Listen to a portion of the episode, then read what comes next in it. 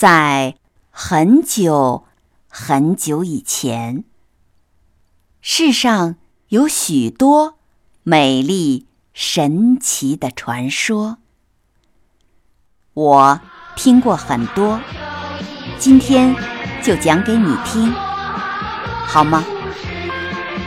欢迎收听欧福云讲神话故事。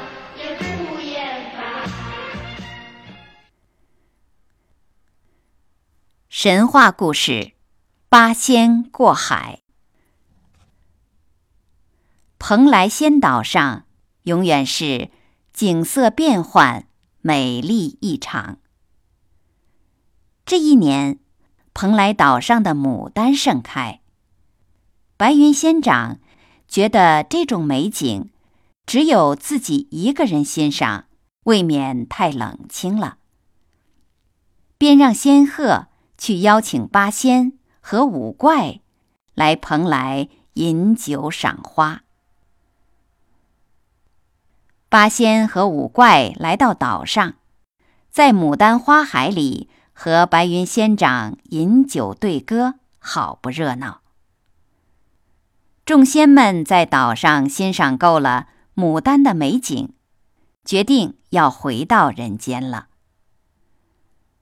来到蓬莱海边，八仙和白云仙长告别后，铁拐李看着茫茫大海，趁着酒兴，突然有了个点子。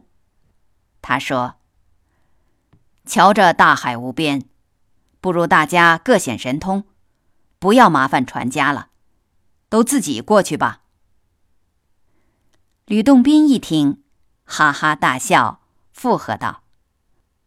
好好，话音没落，汉仲离已经率先把自己的那把大芭蕉扇往海里一扔，袒胸露腹躺在扇子上，向远处飘去。何仙姑把手中的荷花往水中一抛，顿时红光万丈。仙姑伫立荷花之上。也跟着汉钟离向岸边飘去。随后，吕洞宾的宝剑、张果老的纸驴、曹国舅的玉板、铁拐李的大葫芦、韩湘子的大鲤鱼、蓝采和的大花篮也纷纷入了水。一时间，海面上奇光异彩，就像是一团五彩云霞在海上飘动。八仙们乘着自己的宝物，得意非常。韩湘子意气风发地吹起了笛子，其他人也随着音乐应和起来。谁知这么多宝物在海上行动，海水也被阵阵仙气搅得动荡不安。仙乐的声音不仅直达云霄，还穿透了海底。这一切都惊动了龙宫。东海龙王派出自己的儿子，率着一队虾兵蟹将出海看看是怎么回事。龙王太子一来到海面，就看见了八仙。太子一下子就看中了蓝采和那个漂亮的大花篮，他命令手下二话不说上去就抢。八仙和他们发生了冲突，一时间海面上仙术法宝飞来砍去，乱成一团。一个不注意，蓝采和连人带花篮被大浪卷进了龙宫。剩下的几位仙人大怒，他们在海上往来叫战。这个时候，东海龙王也知道自己的儿子闯了祸。可他是个护短的家伙，不仅没有去道歉，反而赶紧请来了南海、北海、西海龙王。他们想合力翻动五湖四海的水，掀起狂涛巨浪，想把八仙全部卷到水底，好把他们的宝贝据为己有。看着滔天巨浪迎头打来，曹国舅的玉板大显神通。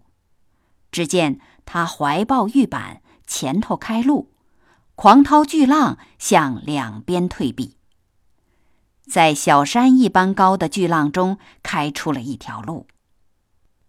四海龙王们见到这种法术，急忙调动四海兵将，一时间，虾兵蟹将和八仙就站在这条海中开出的路上，准备决一死战。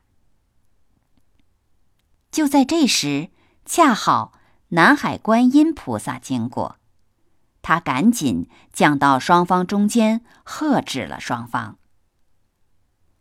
观音菩萨问清了事情的始末，他知道八仙并不是好战的人，而龙王也只是因为怕丢面子，所以才坚持要拿下八仙。于是。他出面调停，八仙打扰了海里的百姓们，他们给龙王道了歉。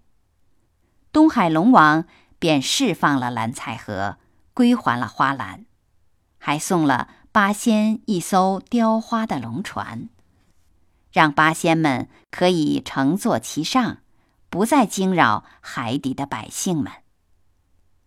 双方终于停战了。八仙也可以安安稳稳的回到岸边了。这就是现在我们经常说的“八仙过海，各显神通”的由来。感谢你收听《八仙过海》。今天的神话故事就讲到这儿。我是浮云，我们故事中。再会。